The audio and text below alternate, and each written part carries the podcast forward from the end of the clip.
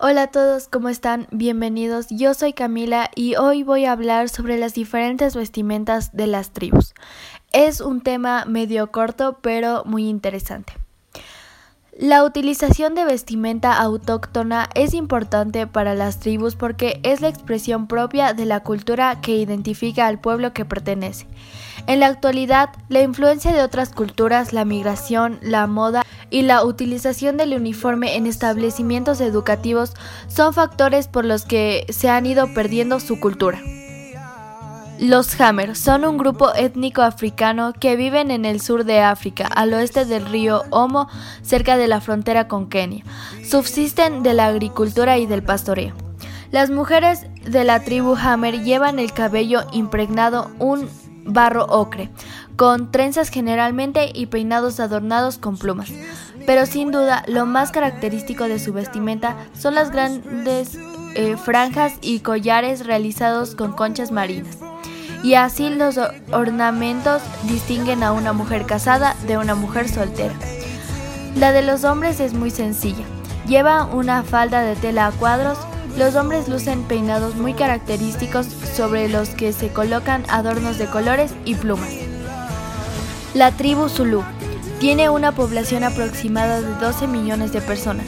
Su territorio está situado principalmente en la región sudafricana de Zululandia, aunque también hay pequeños grupos viviendo en Mozambique, eh, Lesoto, Zambia y Zimbabue.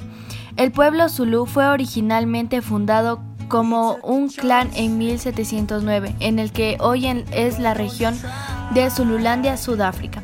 Con el paso de los años fueron acentuándose en estos territorios y a pesar de sufrir la representación del régimen racista de apartheid, donde eran considerados ciudadanos de segunda clase.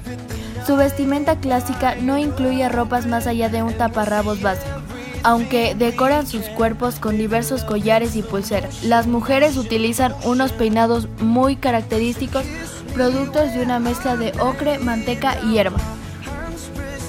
Los tuareg los tuaregs son un pueblo islámico africano, se clasifica como seminómadas. En la sociedad tuareg, las mujeres no, no, usan tradicionalmente el velo, mientras que los hombres sí lo hacen. El símbolo tuareg más famoso es el tajalmost, referido como un cheche, un velo añil de color azul llamado alosho. La cobertura facial de los hombres se origina en la creencia de que tal acción protege a los espíritus malignos.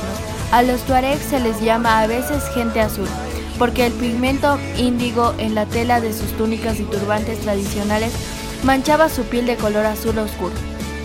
El turbante índigo tradicional todavía se prefiere para las celebraciones y generalmente los tuareg visten ropas y turbantes en una variedad de colores.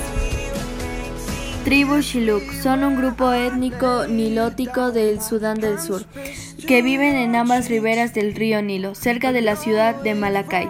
Su lenguaje es el Dokoyo o Dokol. La vestimenta tradicional de la tribu sursudenasa Shiluk se ha convertido en un símbolo de identidad y un motivo de orgullo para la mayoría de los habitantes del Sudán del Sur. Su vestimenta es el agua, es un trozo de tela, pero su color y la manera de llevarlo es lo que hace distinguir a una persona de otra. Depende en primer lugar del sexo de quienes lo llevan, ya que los hombres se lo atan sobre el hombro izquierdo, mientras que las mujeres lo anudan sobre el derecho. Los colores difieren en función de la importancia social de las personas, pues solo el rey de los Shiluk puede vestir un lago de color blanco dentro de su tribu debido a que ostenta el máximo rango política y religiosamente. Y bueno, doy por terminado el episodio del día de hoy. Espero que como siempre les haya servido mucho y que les haya gustado. Nos vemos em, en el próximo episodio que ya es el último. Adiós.